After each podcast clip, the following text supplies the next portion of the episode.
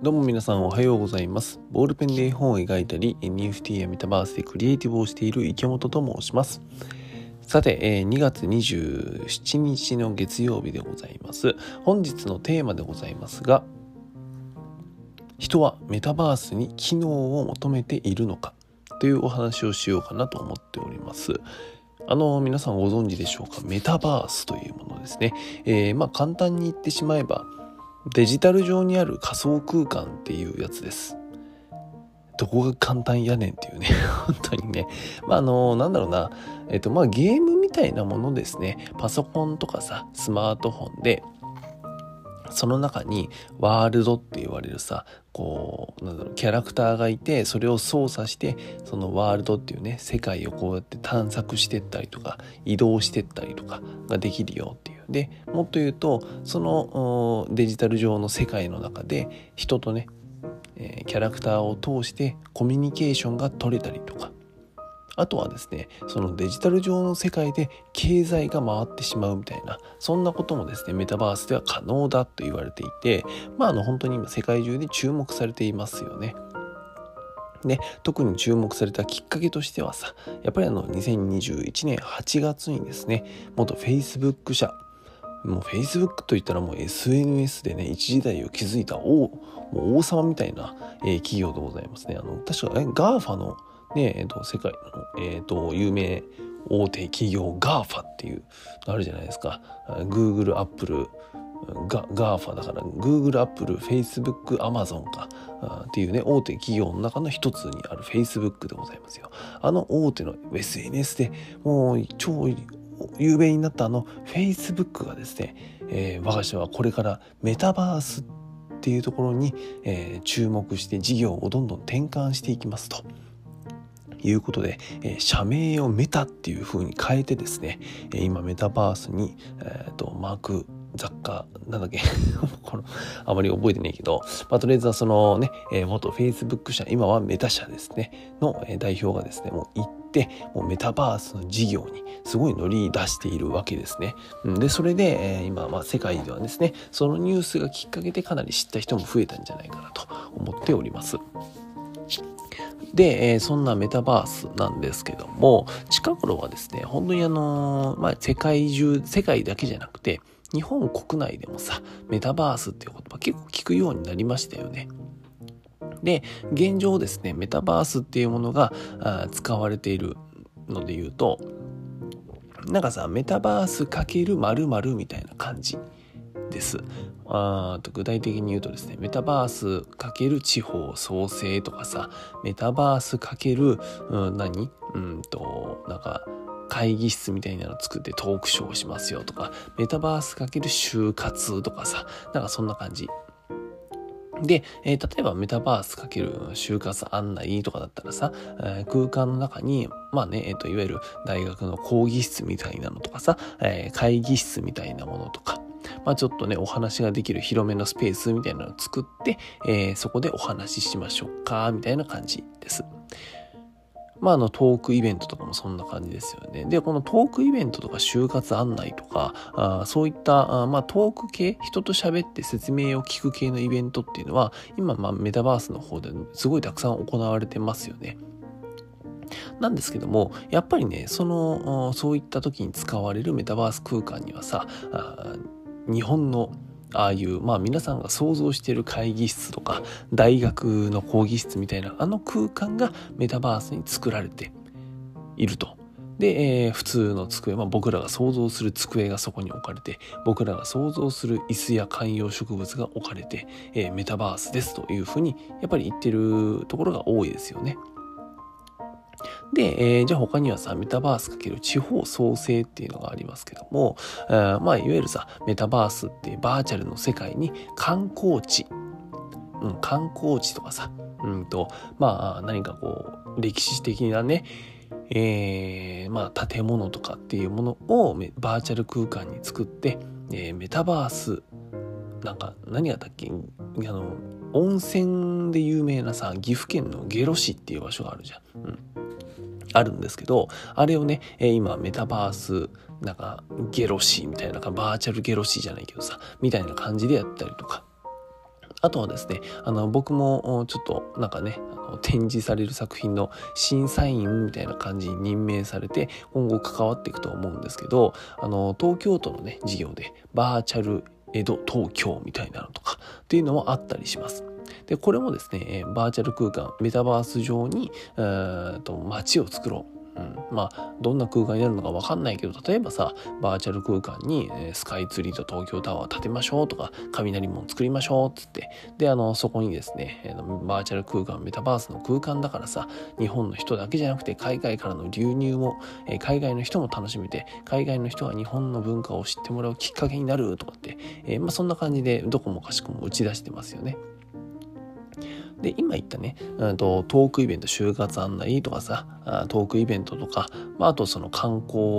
のね、えー、海外の人の誘致だったりとかさ、っていうことに関して、全くもって僕はですね、あの、悪いとは思わないんですよ、やっぱり。うん、すごいなんかさ、お堅いと思われているさ、えー、自治体とかさ、市役所みたいなところが結構やっぱ率先してですねこのメタバースに取り組んでいるっていうのは僕はなんかすごい面白いなと思ってるしそれだけ、えー、いろんなところが注目してるしいろんなところが可能性を探ってるんだなと思ってあなんなんて素敵なあ動きなんだろうっていうふうにはねあのね、まあ、あの一クリエイターとしてさ思うのはなんかそうやって思ったりしてるわけですよ。ただ、うんと、一クリエイターからの意見ですよ。これはの本当に僕の意見ですよ。って言うとですね、どこの空間もですね、あんまりワクワクしないんですよね。ワクワクというかさ、ドキドキというかさ、っていうのをあまり感じないんですよ、僕。うん、で、えーと、例えばさっき言ったねうんとなんだろうメタバースを使ってトークイベントやるよ就活案内をするよとかなんかしんなんかね、えー、とそういったあ講義をする大学の講義をするよとかってなってくるとさそこで使われる空間ってもう僕らが普段使っている空間をメタバースに持ってきただけというかさっていう感じなんだよ大体。でもさ、僕らがさ、普段やってる、うんと、会議室とかあ、大学の講義室ってさ、ワクワクするっけ？みたいな、ああいう空間。ね、あんまりしなくないですか？僕は大学生の時ね、そんなにあの、褒められた生徒じゃなかったからさ、やっぱりなんか、殺風景な教室に、え、ぶち込まれてですね、先生が一人で前で喋ってるっていう。まあでも変な話、それって日本の学生さんだと、まあ、いつのね、えっ、ー、と、中学生、高校生、大学生になっても、大体そうですよね。うん、で、僕は寝てましたけども、よくね、本当に良くないなって思いながら、あ今になって思いますけども、それでもやっぱさ、学生の時は、うんと寝てたんですよ。だってね、別に周りを見渡してもさ、何も変化もしないし、楽しくもないしさ、っていう空間だったしね。うん。とかさ、あとは、あ例えば、なんかそういうことだからさ、なんかそのメタバースの空間に今ある現実の空間をそのまま持ってくるだけっていうのは僕はちょっとなんかあんまり面白くないなって思っちゃうんですよ。ワクワクしないなって思っちゃうというかさ。いや、それはそれで、えっ、ー、と、いいこともあるんですよ。そのメタバースに、現実のものをメタバースに保存するっていう意味だったりとかさ。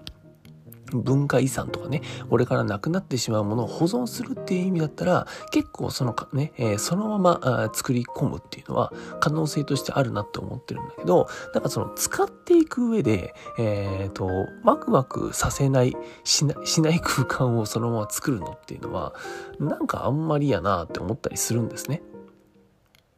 で、えっ、ー、と、何ですかね。で、もっと言うとさ、その、なんだろう。これねちょっと感覚的なごめん話になっちゃうんだけどなんかそのメタバースっていうところにさ機能を求めみんな求めてるのかしらそこだっけっていうふうに思うんですよ。えっ、ー、と例えばあとメタバースの空間に例えばよ学校を作ろうってなった時にさやっぱり学校ってことは教室が必要になるよねで、えー、じゃあメタバースの空間にまず、えーと、地上があってそこにこうやって四角い建物があって中に入っていくと廊下があって教室がバンバンバンってあってよしメタバースの学校です。作りました。だっけみたいな。なんかそういう感じ。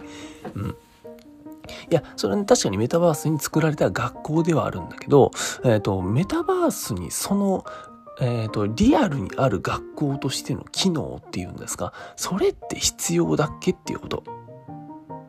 メタバースの学校にじゃあ廊下っているっけとかさ、メタバースの学校にあの四角い箱の形の教室って必要だっけとかさ、メタバースの学校に黒板って必要だっけとかさ、で、さっき言った通り、と保存っていう意味だったら、それは別にいいと思うんだよ。ただ、えっと、今後新しくメタバースの空間に、えっと、メタバースかける〇〇っていうことをやっていく。で、メタバースの空間に、えー、〇〇を作るぞってなった時に、それって、うんと、その機能ってメタバースで求められてるっけっていうのは、なんかちょっと考えた方がいいだろうなって思ったりはしています。うん。まあさっき言った通りさ、えっと、例えばね、えー、メタバースの中に、えー、学校を作ります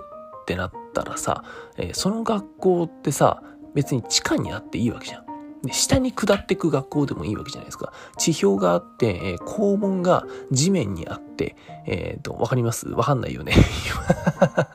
僕の頭の中の今世界を勝手に話してるだけだけど、えー、例えばね、えっ、と、登校する生徒はさ、地面に校門がベタって貼られてるわけですよ。で、そこから地面にね、階段なのかエレベーターで下っていくと、アリの巣状にさ、なんかおっき、まあ、大きな穴ぼこが開いててさ、で、そこに、えっと、アリの巣状にいろんな道がこうやって出てて、で、えっと、あ、今日はこの、うんと、こっちの道に行って、行くと、この授業があるね、とか言って、で、あの、授業を受けに行くとさ、うんと、まあ、生徒さんたちがさ、その、教室っていうのかなんていうかさ、まあその空間にいるわけよ。で、その、今度さ、その授業を受ける空間っていうのはさ、別に四角くなくてもいいわけで、別にあの、球体でもいいわけだしさ、うんと、例えばじゃあ、あな、なんだろうな、うんと、先生が、ま、球体の真ん中にいて、生徒たちはその球体の周りにへばりついてるとかでもいいわけじゃないですか。とかさ、だからそんな感じですよ。別に形だって、デザインだって、うんと、何でもいいわけじゃないですか。ね、えっ、ー、と、地面の中にある学校だけど、えー、教室というかその授業を受ける空間に入ると、えー、そこにはですねもう森がすごいできてる森みたいになってるとかさ、えー、空中を魚が泳いでるとかさ何でもいいわけじゃないですか。でもやっぱりそういうのがあった方が、あとなんかワクワクするよねって僕は思うんですけど、どう思います？これ皆さん。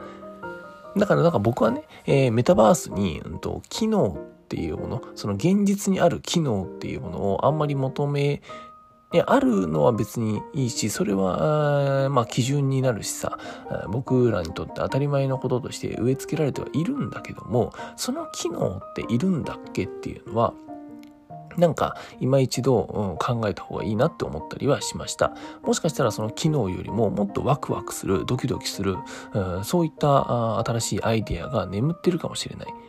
から、まあそこはね、えっ、ー、と、アイディアに関しては、もう正直そこの作る人がさ、えー、空間を作る人が今までどんなね、えー、世界観を何個、どれだけ脳みその中にぶち込んできたかっていう、もうそういう戦いになってくるので、えー、なんとも言えませんが、なんかいろいろとね、うんと、そこも含めて可能性っていうのはいろいろあるんじゃないかななんて思ったりしました。えー、今日はですね、人はメタバースに機能を求めているのかっていうお話をさせていただきました。はい。というわけで本題は以上でございます。最後に一つお知らせをさせてください。えー、お化けのパッチ、公式 LINE ですね。毎週金曜日配信しております。まあ内容としてはですね、あの、絵本お化けのパッチの展示の発信、情報の発信とかさ、あとね、え、ちょっと今後メタバース関連のイベントをやったりもするので、そういった、え、イベントの情報の発信とか、あとは、そのメタバースですね。まさにメタバースにですね、僕はあの昨年出版した絵本、お化けのパッチっていうものがあるんですけども、これをね、えー、作って、そこに出てくるお化けの街をですね、メタバースに作ってるとこ、メタバースザ・サンドボックスっていうとこですね、えー、そこに作っているところの動画の共有とか、まあ、そんなことをしております。